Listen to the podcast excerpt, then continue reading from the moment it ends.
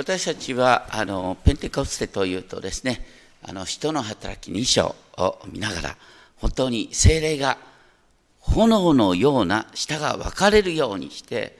それぞれのうちに現れたすごいなと思いますね。でもまあ書いてあることの中心は何かっていうと今までよく分からなかった、ね、その働きがイエスキリストの復活だとかそういうことがそれぞれの馴染み深い言葉で理解されるようになったっていうことと。それによって1日に3000人ほどの人がバプテスマを受け受けて全ての人がですね本当に自分のものを他の人と共有してもいいっていう気持ちになるっていう。できたことは要するに御言葉がよく理解できるようになったっていうことと互いに愛し合うようになったっていうこの2つのことなんですね。その精霊の御業は今も体験できることでありそれは私たちの日々の生活の中で体験されるべきものそしてそこにおいて起こったことは私たち一人一人がキリストの手紙とされたということを自覚を持って健全な誇りを持ってこの世に使わされることができることだっていうことですね。ヘンリー・ナウエンっていう人がこんなことを言っています。人生の最大の罠は成功でも名声でも権力でもなく自分を嫌悪することだ。成功や名声や権力は実際大きな誘惑をもたらす。しかし、空に人が魅了されるのは自分を嫌悪するという最も大きな誘惑から出ている。あなたには価値がない、あされるに値しないと呼びかける声を私たちが信じるようになると、次は成功、名声、権力を求めることこそが、その問題を解決する魅力的な手段のように感じられる。自己嫌悪は霊的生活の最大の敵であるんですね。それは私たちを愛する者と呼んでくださる聖なる声に反することである。まあ、心理学的にも傲慢は自己嫌悪と表裏一体の別の面だ。自分のあるがままの姿を恥しているからこそ強がってしまうということを覚えたいと思います。コリント人ね手紙っていうのはそういうね自己嫌悪と傲慢の間を言ったり行ったり来たりする人々に向けて実は書いてあるという面があるんです。コリント人の手紙第2の背景コリント教会はパウロの2回目の伝道旅行で生まれた。もともとパウロはねギリシャ人の地に行って伝道しようなんていうつもりは全くなかったんです。精霊様の導きで最初はある意味で嫌々ながら違法人に伝道を始めた。コリントっていう町はすごい貿易で栄えた町です。ローマ、アレキサンドリア、そして次にコリントって言われるぐらいに栄えた貿易の町だった。で、そこで、ね、パウロが伝道した時に、意外に多くの人々が良い反応をして、結局、パウロはそこに1年半の間腰を落ち着けて伝道することができた。その結果多くの人々がクリスチャンとなりました。でも一方でね、当時はまだユダヤ教とキリスト教の区別があんまりつかないことが多かったんです。だからクリスチャンになった人々のもとにですね、ユダヤ人クリスチャンが来てね、いや、ね、旧約聖書によると、このようにやんなきゃいけないんだ、ね、クリスチャンになる前にやっぱりユダヤ人としてのですね生き方を学びましょうって話が出てきたんです。しかもこんな話が出てきた。いやパウロってあの人は本当に新参者に過ぎないんだよ。ね、ペテロさんとかヨハネさんというのはちゃんとイエス様から人と認められて、ね、イエス様の証しをしてんだけどさ。あのパウロってイエス様がね。生きて働いていた時に直接弟子として働き話を聞いたわけじゃないんだよ彼が人だっていう証明はどこにあるのか彼を推薦する推薦状があるのかっていう話が出てきたんです。それに対してパウロが自分の人としての立場を弁護する必要が出てきた。で3章2節でパウロが人であるっていうことを証明するのは実はコリントの教会の人々自身なんだよって言ってそしてさらに3節であなた方は、ね、私の奉仕の結果としてのキリストの手紙なんだ。言ってることはねあのコリントの人々は、ね、パウロのことをちょっと疑うようになってる人まで出てきたんだけどでもコリントの教会に集う人々自身がキリストの手紙なんだ。それは、ね、隅によってではなく生ける神によって記されたキリストの手紙なんだ。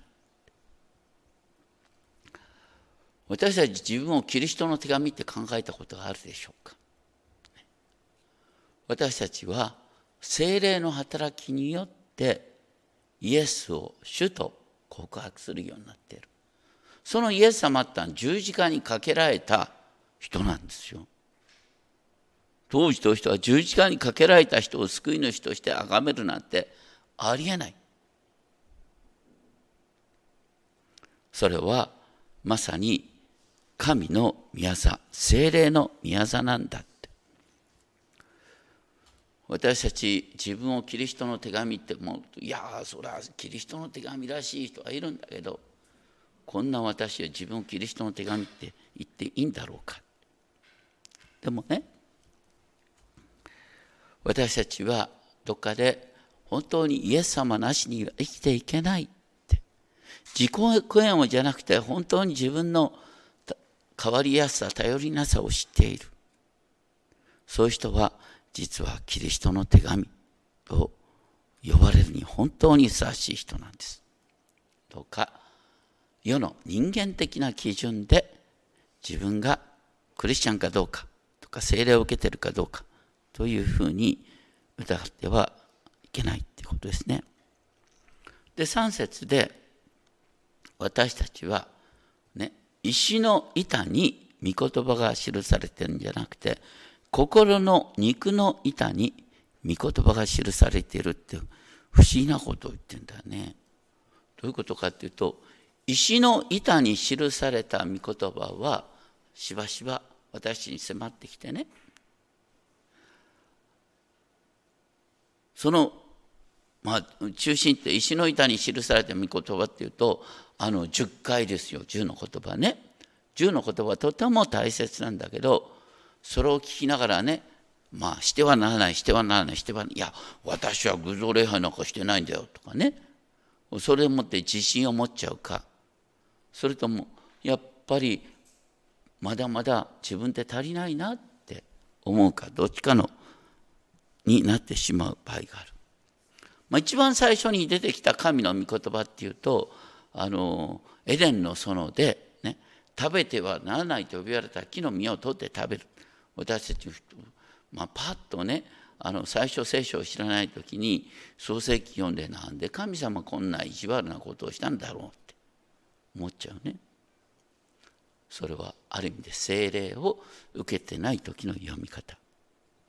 精霊を受けた私たちはあ神様って本当に実はエデンの園でね私たちに人間の祖先に自由を与えようとしてたんだよ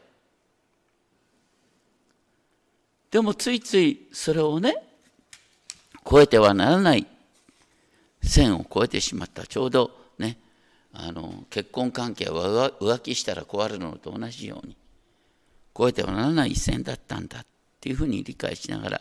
本当に神様は愛を持って私たちにご自身のことを表してくださったんだって読む。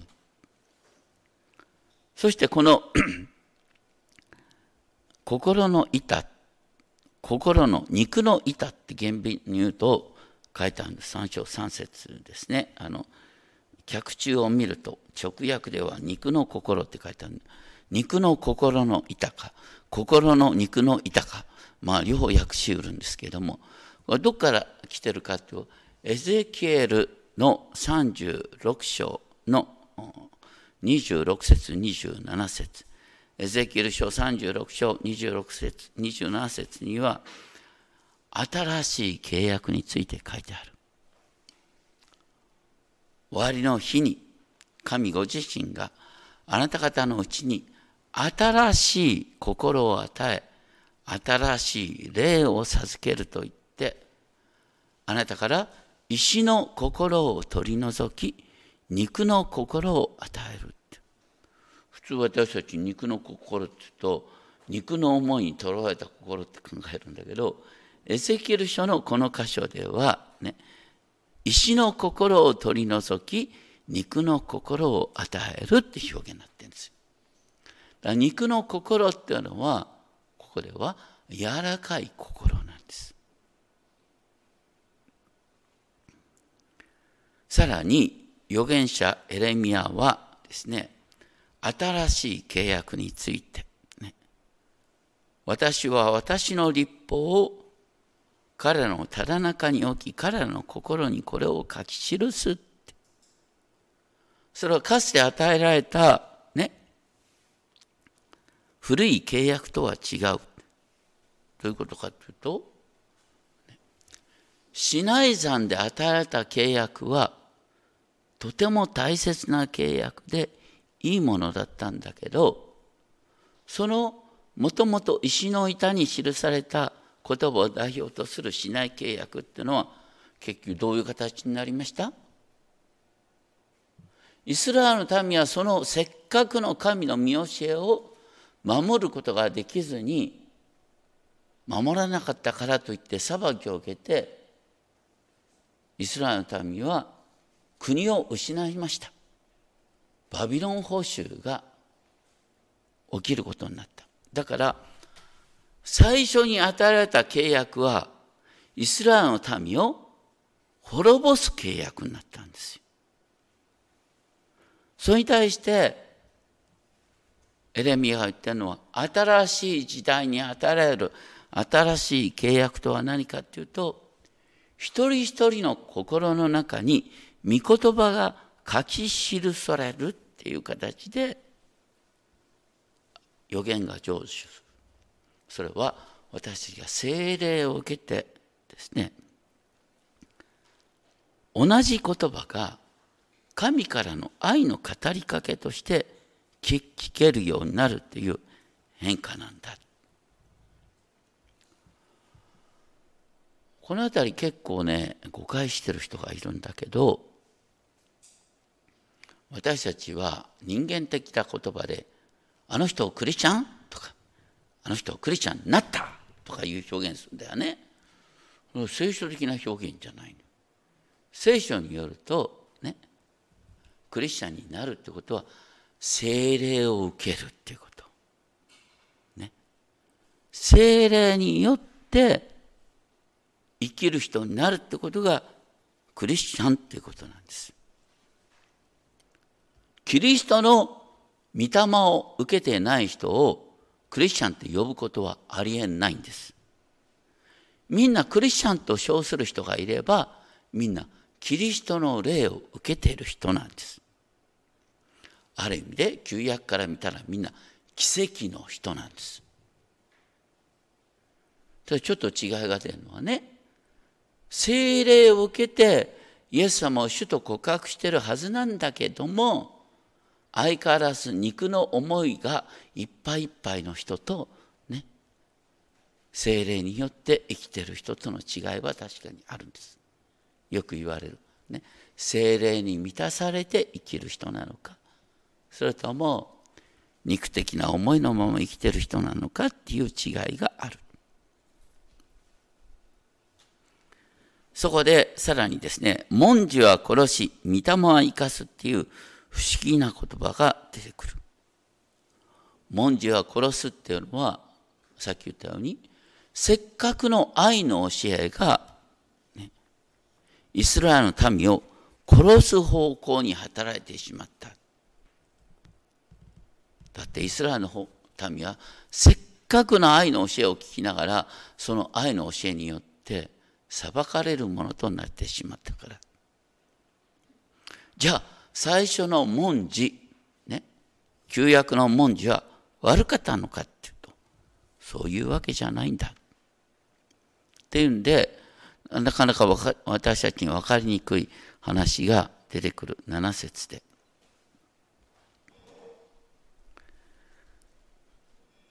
旧約の教えが与えられる時にモーセはね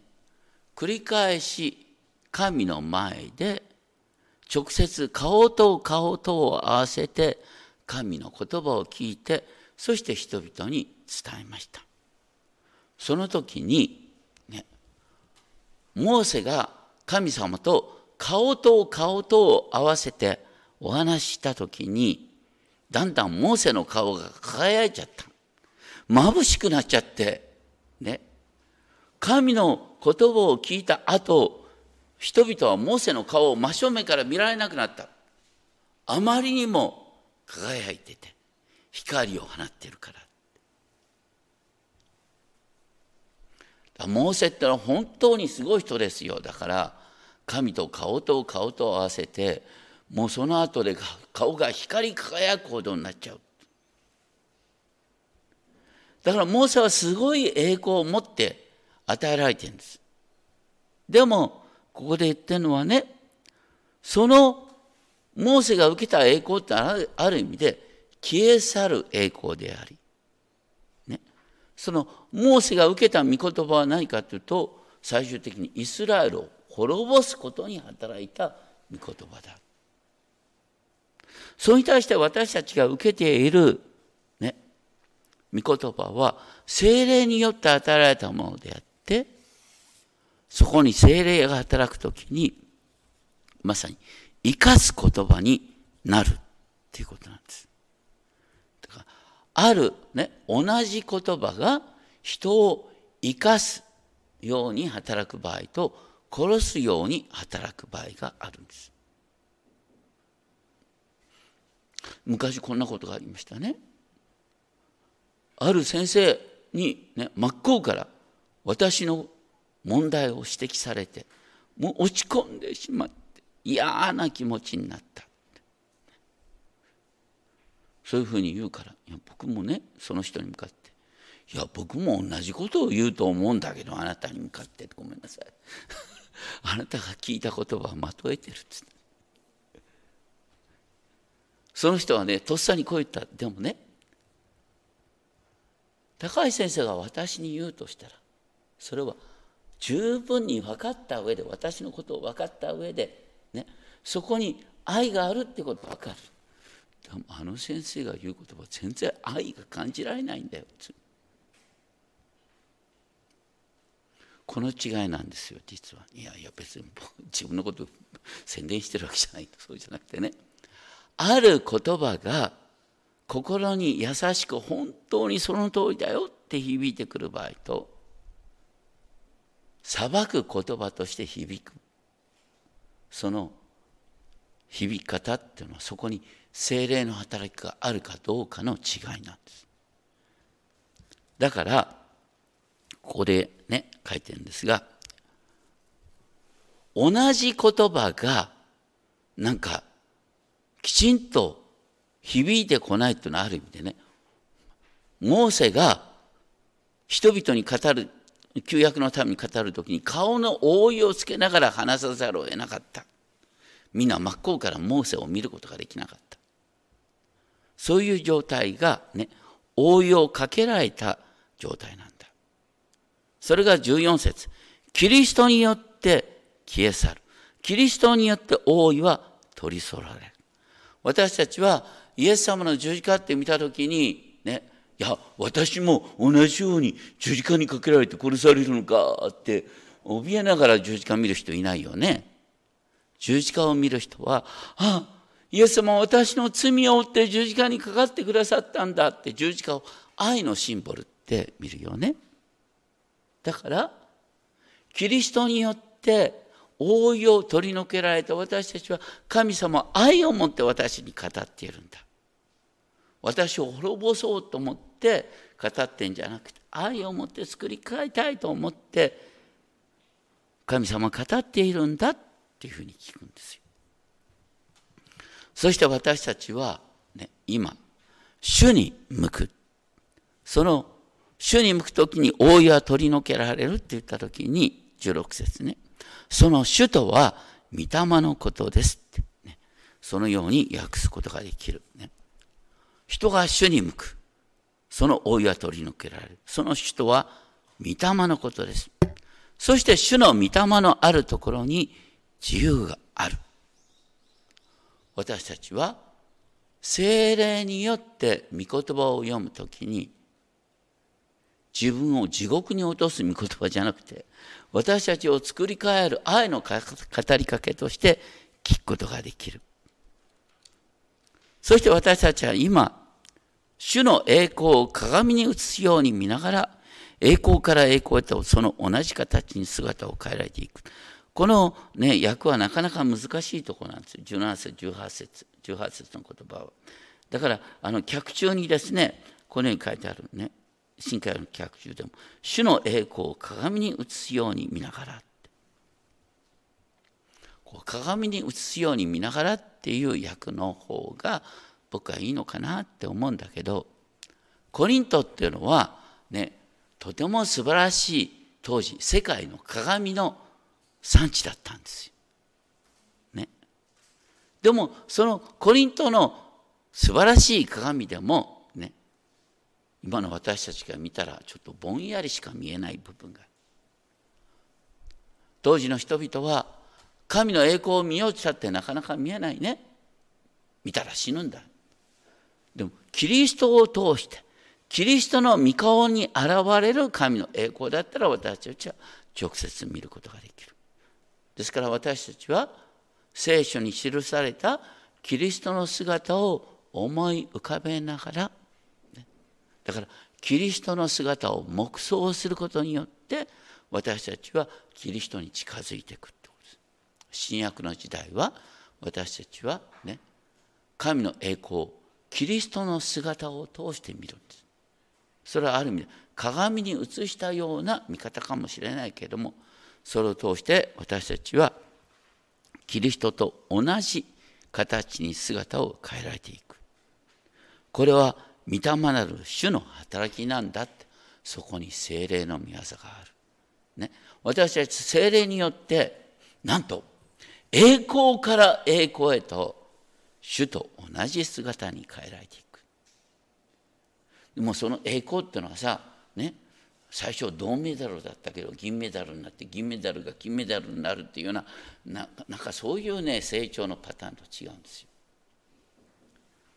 ヨハネの福音書でキリスイエス様がね栄光を受けるっていうどういう場面として描かれるかって言ってイエス様が栄光を受けるっていう場面は大体十字架にかけられるっていう場面これはイエス様がねユダに裏切られてしまうこの時も御子が栄光を受けるっていうふうに書いたんですよ。私たちがだからね栄光を受けるっていうのは大抵ねこの世的に見るとね人々から僕ね何あなたにやってることはおバカさんじゃないの？なんてね。誤解されたりなんかしながら。でも自分としてはイエス様に従ってるつもりなんだけど周りから見たら全然分かってもらえないそれが実は栄光から栄光なんです。十字架にかけられたイエス様に似たものとなるなんてあんまり望まないよね。でもそれを通して私たちはイエス様との交わりが深くなりね。神様との交わり深められる。それが栄光から栄光へと変えられていくっていうプロセスなんだよ。復活の時に初めて分かるっていうところがあるんです。でも私たちは精霊の働きとして栄光から栄光へと今変えられる途上にあるんだっていうことは覚えていただきたい。だから今日のところでね覚えていただきたいのはみんなもうキリストを表す手紙なんですよ皆さん。ね、私はキリストの手紙なんだって堂々と自覚を持っていただきたい。同時にねみんな栄光から栄光へと主と同じ姿に変えられる途上にある。でも傍から見たらいつまで教会に行っても何も変わってないようにしか見える見えないってそういう面があるかもしれないけどでも確かに栄光から栄光へ変えられる途上にあるんだってことを覚えたいと思います。お祈りをしましょう。天のお父様私たち本当になかなか精霊の御業を体験できないことがあります。しかし御言葉を読んで愛の語りかけとして聞くことができる。ここの中に精霊の働きが明確にあります。そして一見人々から理解されて分かってもらえない。でもそういう中でもイエス様の慰めを体験し自分はイエス様の都を従っているんだと思える時にそこにまさに精霊の働きがあります。どうか精霊の御業を日々身近に体験するものとさせてください。人の評価ではなくキリストに習う生き方をさせていただきますように登録主イエス様の皆によってお祈りします。アメン